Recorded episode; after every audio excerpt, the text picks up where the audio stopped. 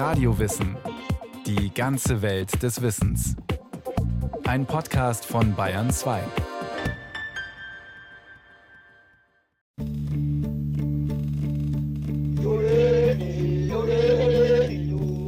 Indigene Völker, das sind für die meisten Lendenschurz tragende Ureinwohner irgendwo in den Dschungeln der Welt, federgeschmückte Indianer in den Prärien Amerikas, bestenfalls noch die Rentiernomaden in Europas hohem Norden.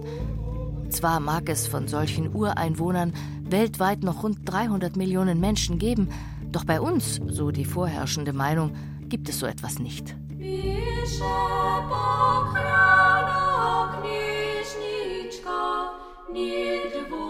Fehlanzeige. Vor lauter Faszination für die Ureinwohner in aller Welt übersehen wir die indigenen Völker vor der eigenen Nase. Es gibt indigene Völker in Deutschland.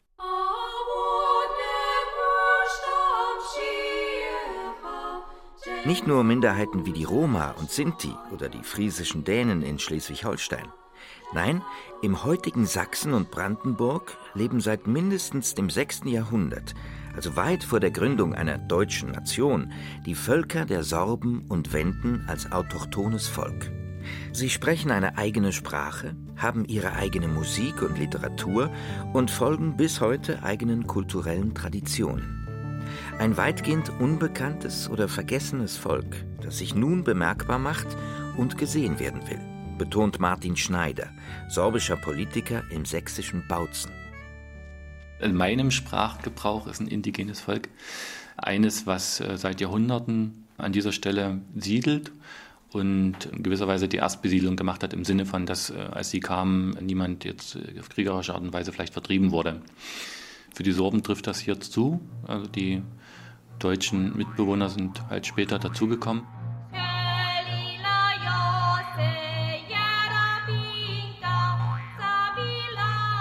Völkerrechtlich sind die Ureinwohner durchaus ein verzwicktes Problem. Autochton heißt ein in sich selbst abgegrenztes Volk, aber ohne Souveränität.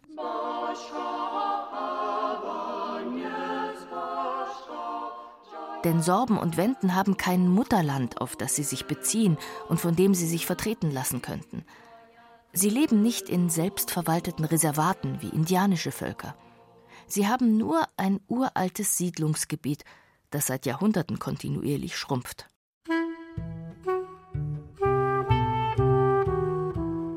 Fakten über dieses kleine Volk sprechen für sich. Seit etwa 1500 Jahren siedeln die Sorben in der Lausitz.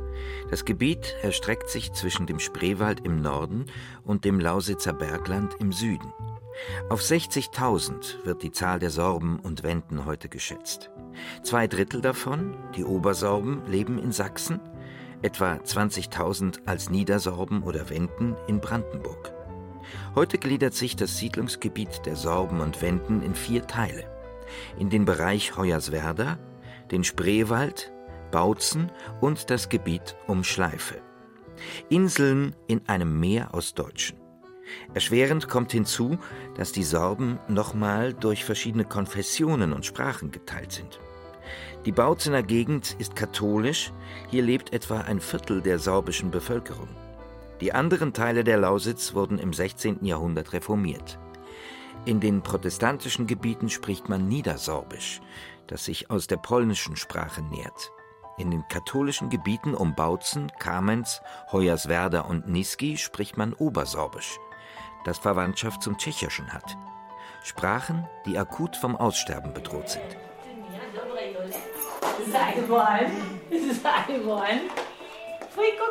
Sprache ist definitiv das stärkste Identitätsmerkmal der Sorben. Ohne die Sprache verliert man schon ein Stück weit den Zugang zu der Kultur und zu den Bräuchen. Die Bräuche, Trachten, Liedgut, die sind sehr gut geeignet, um zu integrieren und auch mal jemandem zu zeigen, was man da macht. Aber die Sprache ist letztendlich der Schlüssel, dass man tatsächlich eine Identität zu dieser Gruppe findet. Es geht ja darum, dass man ein ganzes Volk erhält. Sagt Jan Buda, Direktor der Stiftung für das sorbische Volk, die in Bautzen angesiedelt ist. Er verwaltet die 18,6 Millionen Euro, die seit der Wende jährlich vom Bund und den Ländern Sachsen und Brandenburg den sorbischen Institutionen, Schulen, Medien, Vereinen und Kultureinrichtungen zum Erhalt der Kultur und Sprache zufließen. Das klingt nach viel Geld und guter Förderung für das kleine Volk. Doch die Summe relativiert sich, wenn man bedenkt, dass davon Sprachschulen, ein Verlag, Theater, Tageszeitungen, die sorbische Interessenvertretung namens Domovina und manches andere finanziert werden müssen. Und für manche Sorben hat der Geldsegen auch einen bitteren Beigeschmack, bleibt das kleine Volk doch in der Rolle des Bittstellers, wie ein Kind gegenüber dem deutschen Papa. Die Minderheit, die sich als Volk fühlt, lebt im Spannungsfeld von Selbst- und Fremdbestimmung, warnt der sorbische Schriftsteller und Aktivist Benedikt Dürlich. Die Assimilation, die lief bei den Sorben oft so, sobald unter zehn Sorben einer dazu kam, der nicht Sorbisch kannte oder konnte, dann hat man gesagt, ja, setz sie dazu, wir sprechen jetzt mal alle Deutsch. Damit war die Sache erledigt. Wenn in die Familie jemand hineingekommen ist, wurde sehr oft gesagt, naja gut, du brauchst jetzt nicht unbedingt Sorbisch lernen, wir kennen ja auch Deutsch. Also diese kompromisslerische Art ist schon auch ein Phänomen, der wiederum die negative Seite dieser gesamten Kulturgeschichte der Sorben ist. Es bleibt rätselhaft, wie es den Sorben trotzdem gelingen konnte, seit über 1500 Jahren ihre Identität zu wahren. Schon Luther hielt eine sorbische Bibelübersetzung für zwecklos, da die sorbische Sprache in hundert Jahren ausgestorben sein werde. Auch später wurde den Sorben oft der Untergang vorausgesagt. Das Überleben der ethnischen Minderheit war nur möglich, weil die Sorben stets einen pragmatischen Kontakt mit der oft kolonial dominierenden deutschen Obrigkeit pflegten. Ein Blick zurück in die tiefe Vergangenheit mag einen Einblick in die Seele dieses Volkes geben. Im Zuge der Völkerwanderung siedelten die slawischen Stämme im 6. Jahrhundert in den unbewohnten Wäldern und Mooren östlich der Saale und Elbe. Es waren Ackerbauern und Viehzüchter. Sie kamen aus den Karpaten und aus den Gebieten zwischen Oder und Dnjepr. Einfache Menschen, tief mit der Natur und ihren Wesenheiten verbunden, was sich bis heute im Fest der Vogelhochzeit zeigt. Sie feierten Fruchtbarkeitsrituale, an die heute noch der Brauch des Osterreitens erinnert. Sie schmückten ihre Giebel mit Schlangensymbolen, erzählten Mythen von freundlichen Drachen und Zauberern wie Krabbat, sahen sich umgeben von einer Vielzahl von Naturwesen und glaubten an eine ganze Schar von Göttern und Göttinnen. All das scheint vergessen. Doch immer wieder blitzten die alten Traditionen durch, sagt Werner Meschkank, sorbischer Historiker und Direktor des Wendischen Museums in Cottbus. Wir haben Sorbischen im lausitzerischen Raum, da kann man feststellen, wer ist Lausitzer, wenn man so fragt, was machst du, wenn du im Frühjahr als erstes einen Kuckuck hörst.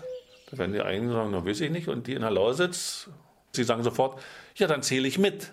Denn so viel, wie ich Kuckucksrufe höre, so viele Lebensjahre stehen noch vor mir nach dem vorchristlichen Glauben und Überlieferungen münzlich tradiert bis in die heutige Zeit, äh, ist es so, dass die sorbische Göttin Siva im Frühjahr in der Gestalt eines Kuckucks erscheint und befragt werden kann. Ne? Die Mädchen können auch fragen, wann sie heiraten. Ne? Und dann wünscht man sich natürlich, dass der Kuckuck bei denen, die heiraten wollen, nicht so häufig ruft und bei denen, die ein langes Leben erhoffen, oftmals. Derartige Sagen rund um Siva verweisen auf noch ältere Wurzeln im Indogermanischen und der indischen Götterwelt. Auf Rügen und dem mythischen Kap Arkona wurde der vielköpfige Gott Svantevit verehrt, der in alle vier Himmelsrichtungen sah. Eine heidnische slawische Urreligion, die im Rhythmus der Natur pulsierte, den Lebensbaum als kosmisches Symbol sah, in heiligen Hainen ihre Rituale feierte.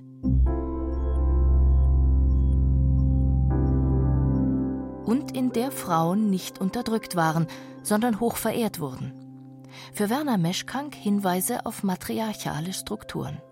Meine Mutter, die sagte mal, die älteste Frau, Oma oder Uroma, die wurde im Schleiferraum als March angesprochen, also Mutter schlechthin, wie ein Ehrentitel. Das scheint mir alles so solche Relikte zu sein aus der Zeit vor dem Christentum, dass die Frauen, die Mädchen nicht verheiratet wurden gegen ihren Willen. Die durften selber wählen.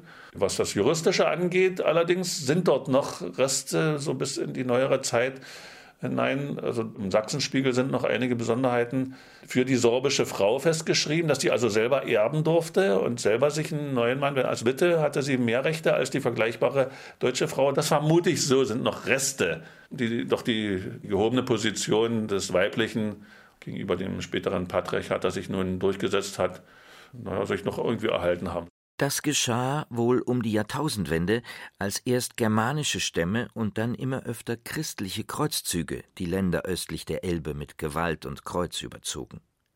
Die Bevölkerung in dem eroberten Gebiet musste sich der neuen Religion anpassen und taufen lassen.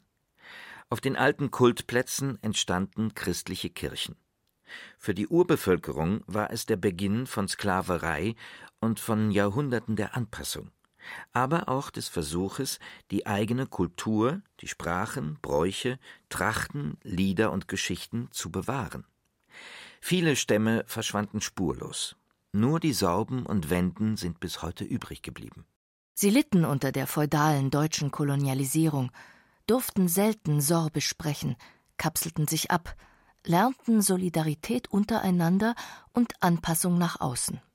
Im 19. Jahrhundert, als der Feudalismus schwächelte, gab es erste Impulse für eine sorbische Autonomie. In der Weimarer Republik traten die Sorben erstmals fordernd an die Öffentlichkeit. Im Faschismus wurde alles Anderssein verboten. Im real existierenden Sozialismus der DDR das Sorbentum zwar toleriert, aber dem Einheitsstaat der SED unterworfen. All das hat sich in der Seele des kleinen Volkes tief verankert und eine eigenartige Mischung aus Trotz, Stolz und Anpassung ergeben, sagt der Dichter Benedikt Dürlich. Einerseits ist der Sorbe sehr stark verwurzelt wie ein Baum und andererseits will er fliegen. Wir sind ein Vogel, der Wurzeln will und wir wollen ein Baum sein, der wurzelt und gleichzeitig fliegen soll. Also das ist fast eine antike tragische Geschichte. Also eine Spannung, die eigentlich nicht aufgeht. Dass man einerseits auf seiner Insel oder in seinem Land, wo man lebt, seit Jahrhunderten bleiben möchte und gleichzeitig aber sich der Welt öffnen will und wie Icarus eigentlich auch neue Horizonte erreichen will. Da ist der Grund, warum die Sorben letztlich sich nie total verschlossen haben. Seit der Wende 1989 sind die Sorben und Wenden als Minderheit in Deutschland anerkannt. Ihre Schulen und Institutionen werden gefördert, ihre Stimme formal gehört. Es geht ihnen gut. Doch die neuen Horizonte scheinen nach wie vor weit entfernt. Der sorbische Schriftsteller Juri Brezan hat sein kleines Volk einmal als die Indianer Europas bezeichnet. Nicht ohne Grund. Wie die First Nations anderswo sind auch die Sorben, trotz allem Minderheitenschutz, in der Erhaltung von Sprache und Kultur bedroht und von der deutschen Mehrheit fremdbestimmt. Wie in den Reservaten der Welt Bodenschätze geplündert werden, werden im Land der Sorben ganze Siedlungsgebiete vom Braunkohletagebau abgebaggert, ohne dass man wirklich was dagegen tun kann. Und wie die Indianer in Amerika kämpfen auch die Sorben deshalb um mehr Anerkennung, mehr Selbstbestimmung, mehr Rechte und neuerdings auch um ein eigenes Parlament, den Serbski Sejm.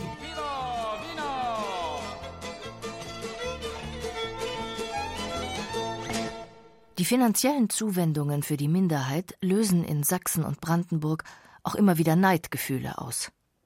Sorben werden in den neuen Bundesländern Zielscheibe rechtsradikaler Übergriffe, zweisprachige Ortsschilder übersprüht doch die Jahrhunderte der Angst, der Anpassung, des stillen Rückzugs ins Brauchtum scheinen endgültig vorbei. Die Sorben sind sich, trotz Zweisprachigkeit im deutschen Alltag, ihrer eigenen Identität bewusst. Sie stehen zu ihrer kulturellen Andersartigkeit, die für Außenstehende gar nicht gleich sichtbar ist. Sie ringen um die Erhaltung ihrer Sprache, die in der Öffentlichkeit immer weniger gesprochen wird und sie pflegen dabei ein Heimatgefühl, das nicht konservativ und rückwärtsgewandt ist, sondern von Herzen kommt. Die Pädagogin und Schriftstellerin Christine Piniek hat diese Qualität in einem Gedicht beschrieben. Mit Deutsch kommst du in die Stadt und weiter. Mit Englisch kommst du bis nach Amerika und weiter. Mit Wendisch kommst du in dein Herz. Und mit dem kommst du überall hin. Und weiter. Für das Sorbische und Wendische gibt es Schulen, sorbischsprachige Kindergärten, das Vitai Sprachzentrum, sorbische Medien, Bücher, Museen, ein eigenes Theater. Doch all das wird erst beseelt, wenn das kleine Volk die eigene Kultur nicht wie im Freilichtmuseum bewahrt, sondern als Gemeinschaft praktiziert, die Sprache im Alltag spricht, die Eigenart lebt.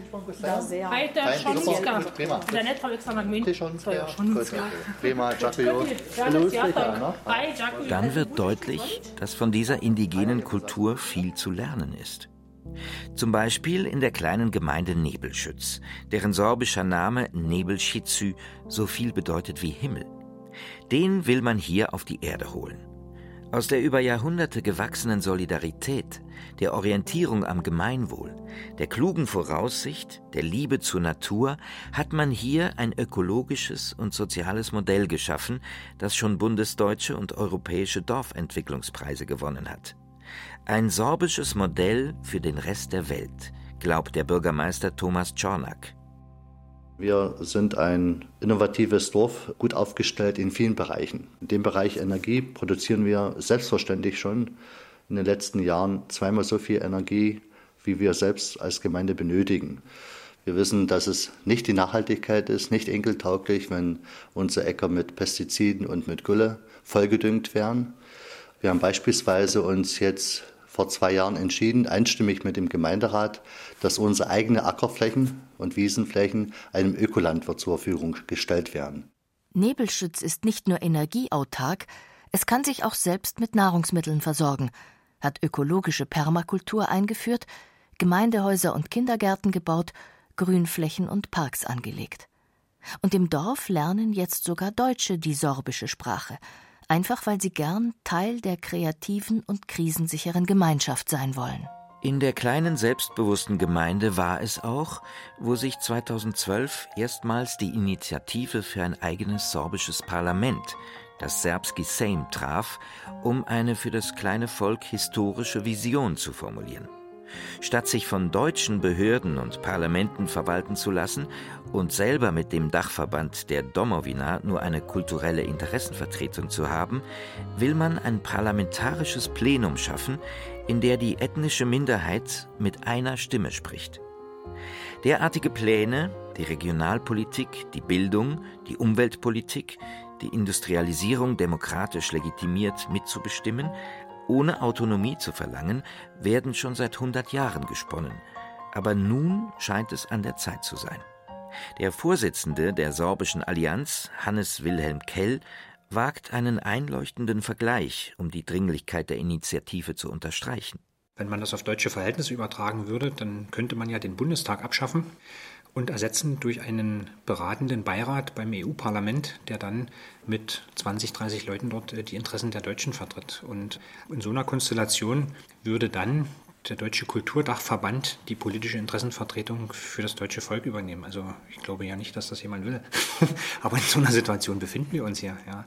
Aber ein beratendes Gremium bleibt eben ein beratendes Gremium. Und es hat eben keine Entscheidungskompetenzen und es hat auch keine äh, hoheitlichen Kompetenzen. Das alles, was ein Parlament ja ausmacht. Dabei will man mit dem Serbski Sejm nicht einfach nur die deutsche politische Landschaft kopieren – Angesichts der aktuellen Schwächen der Parteien und Mehrheitsdemokratie will man sich der eigenen Tradition besinnen und auch hier zeitgemäße neue Wege gehen, die zum Modell werden könnten.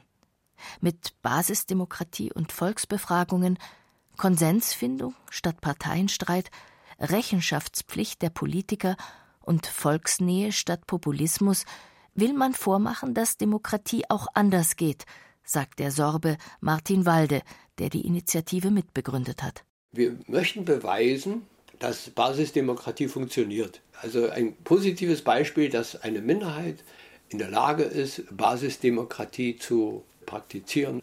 Wir wollen auch die leiseste Stimme mitnehmen. Wir wollen so lange diskutieren, bis wir einen Konsens gefunden haben. Also eben dieses Prinzip der direkten Demokratie. Also das ist praktisch unsere Vision. Aktuell gibt es für diese Vision sowohl glühende Anhänger als auch eine abwartend schweigende Mehrheit bei dem kleinen Volk der Sorben und Wenden. Und natürlich auch kritische Stimmen, die vorwiegend aus der aktuellen Interessenvertretung, dem Dachverband der sorbischen Vereine namens Domowina kommen, der schon 1912 gegründet wurde. Die Domowina ist seit der Wende die primäre Ansprechpartnerin der deutschen Behörden und Ministerien und dem Minderheitensekretariat in Berlin. Sie verweist auf die rechtlichen Probleme, stellt die Dringlichkeit, jetzt ein Sejm einzuführen, in Frage und will sich eher auf die dringende Erhaltung und Förderung der Sprache konzentrieren. Und fürchtet wohl auch eine Konkurrenz, wenn es statt einer Interessenvertretung in Zukunft eine sorbische Volksvertretung geben sollte. Ihr Vorsitzender David Stratnik formuliert es diplomatisch so. Wir sind keine Volksvertretung, wir sind eine Interessenvertretung. Ja, wir sind natürlich stark kulturell orientiert, aber wir vertreten die Politik.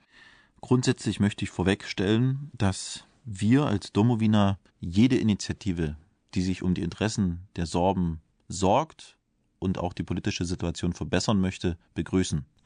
Damit das Sorbische besteht, ist das Wichtigste, dass die Sorben selber auch Sorben sein wollen. Das heißt, dass die Sorben auch weiter die sorbische Sprache sprechen, die sorbische Kultur als Identifikation sehen. Gemeinsames Ziel ist nicht eine separatistische Autonomie, sondern die Anerkennung als Volk in einem Europa der Regionen.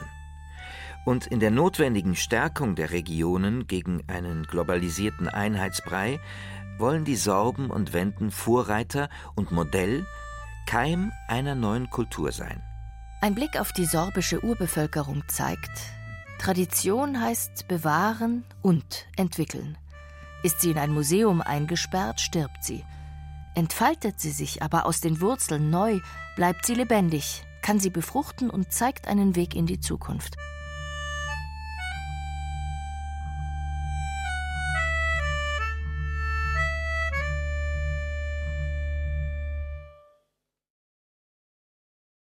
Sie hörten Die Sorben, Indigene mitten in Deutschland von Geseko von Lübcke. Es sprachen Irina Wanker, Stefan Merki und Berenike Beschle. Ton und Technik Gerhard Wichow. Regie Christiane Klenz. Eine Sendung von Radio Wissen.